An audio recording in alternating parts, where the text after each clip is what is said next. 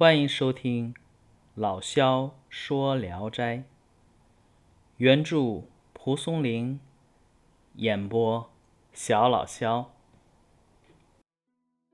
今天这一篇名字叫《阿宝》。岳西人孙子楚是当地一个有名的人物。为什么有名呢？因为呀，他手上长了六个手指头，也就是六指儿。光这一点啊还不算有名。另外的话，这个孙子楚性情憨厚，不善说话。有人骗他呢，他往往信以为真。如果座中有歌妓，就是兄弟朋友们一块儿吃饭去，座里边有歌妓，他必定是远远的，一看见就躲开。有人啊知道他这个脾气，就有意骗他来，然后故意让这个妓女逼近他身边，逗他。他会窘的呀，脸红到脖子根儿。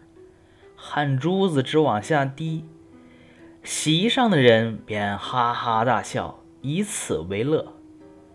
就这么着，于是大家都描述他那副呆相，传他的笑话，给他起了个绰号，叫孙呆子。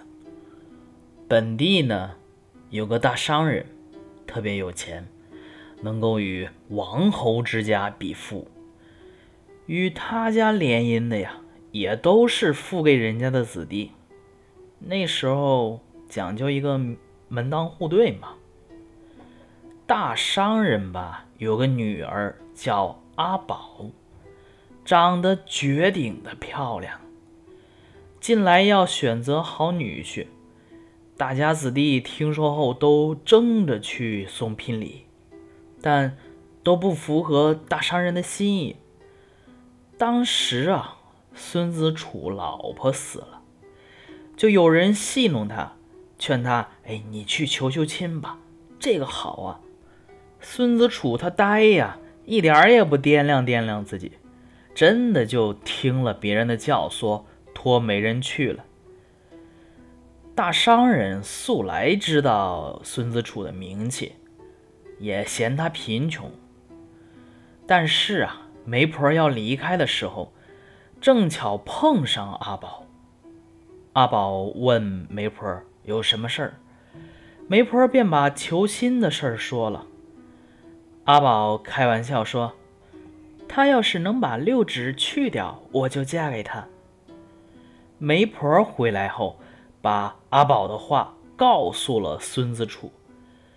孙子楚说：“这个不难。”媒婆走后。孙子楚便拿斧头砍断了自己的六指儿，这疼的可是钻心彻骨，鲜血呀直往外淌，差点死过去。过了几天，孙子楚才能起床，便去见媒婆，把断去的那个手指啊拿给他看。媒婆大惊。连忙跑到阿宝家，告诉这件事儿。阿宝也是大为吃惊。他本来以为就是开玩笑，谁知道这呆子啊真做了，就又开玩笑道：“叫他把那个呆气去掉。”孙子楚又听媒婆传达之后，这一次他可不服气了，大声同媒婆辩解。说自己啊不呆不傻，只是没有机会向阿宝当面表白清楚。转念又一想，这个阿宝啊未必像人们说的那样美如天仙，有什么资格把自己抬高到这种程度？于是啊，从前求亲的念头也就一下子冷下来了。正好清明节到了。当地民俗，这一天妇女都要到外面去游玩。许多轻薄子弟啊，也是成群结队的跟在后面，就品头论足，反正就不说什么好话，调戏调戏人家呗，占占嘴上的便宜。孙子楚的几个同学强拉着孙子楚去游玩，有人戏弄说：“莫非不想看看你那意中人吗？”孙子楚啊，其实也知道这是开玩笑。但是由于受到阿宝的揶揄，就是提亲那两次，所以啊，也想见一见他到底是什么样子。于是很痛快的答应下来了，随着朋友们东张西望的寻找着，远远看见有个女子在大树下休息，有一帮啊无赖子弟围着看。人多的呀，都围成了一堵墙。众人说：“这错不了，这一定是阿宝。”赶紧过去一看，果然是阿宝。孙子楚仔细打量审视，见他长得文静美丽，天下无双啊！不一会儿，人更多了。阿宝站起身来，很快就走了。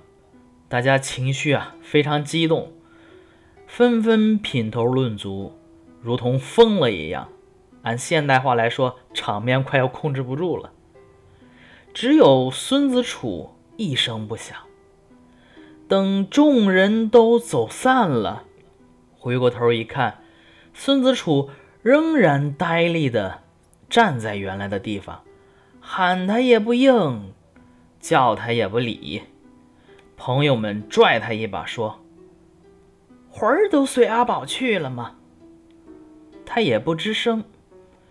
大家因为他平时啊不爱说话，所以也并没有感觉特别奇怪，就想是不是这呆子又犯痴了。所以啊，朋友们有的推他，有的挽他，就给他拉回家去了。孙子楚到家后。一头扎在床上，整天都没有起来，昏睡如醉，召唤他也不醒。家里人啊，这才怀疑他把魂儿给丢了，便到旷野上给他叫魂儿，但还是没有效果。用劲儿的去拍他，问他，他才含含糊糊的说。我我在阿宝家，等再细问，他又不说话了。家里人都迷惑不解，不知道这什么情况。那么这个孙子楚到底是什么情况呢？原来呀，在刚开始，孙子楚见阿宝走了，依依不舍，就觉得呀，身子也跟他走了。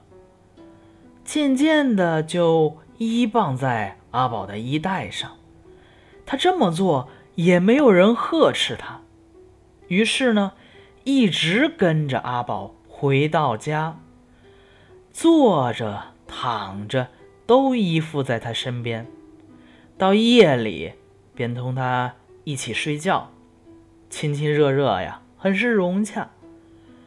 不过他感到。肚子饿得慌，想着回家一趟，却迷失了道路。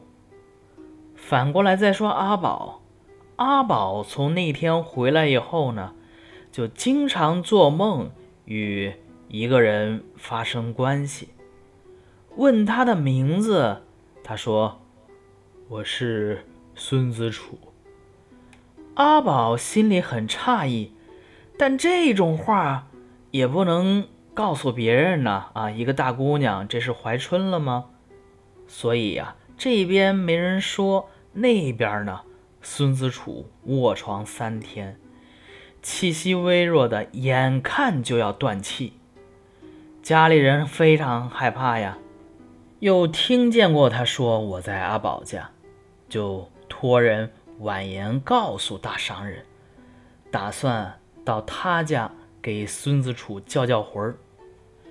大商人笑着说：“哈哈哈哈哈，过去从不来往，怎么就把魂儿丢到我家呢？这没同意，但隔不住孙子楚的家人一再哀求啊，大商人这才答应。巫婆呢，拿着孙子楚的旧衣服和草席子，到了大商人家。阿宝打听是来招魂儿，其实心里也很惊讶，没让巫婆到别的地方去。直接带到他自己的卧室，反正就任凭你招呼叫唤。然后巫婆呢，就表演了好大一通。等回来回到孙家的时候，刚走到门口，孙子楚已经在床上开始呻吟了。后来就醒过来了。醒过来以后，孙子楚把。阿宝屋里的梳妆用具，什么颜色、什么形状，都一一说出，没有一件说差的。这事儿又传到阿宝耳朵里，阿宝听后呢，更是惊讶。私下里啊，却也感受到了孙子楚的一往情深。孙子楚能够下床以后，便又思念起阿宝来。坐着也想，站着也想，往往忘了自己的存在。他经常打听阿宝的消息，希望有幸能再见阿宝一次。这不又打听到，说浴佛节那天，阿宝将去水月寺烧香。孙子楚知道了这个消息，早早就起来，等候在道路旁边。他眼巴巴的等着，盯的呀，眼睛都直了。一直等到晌午时，阿宝这才到的。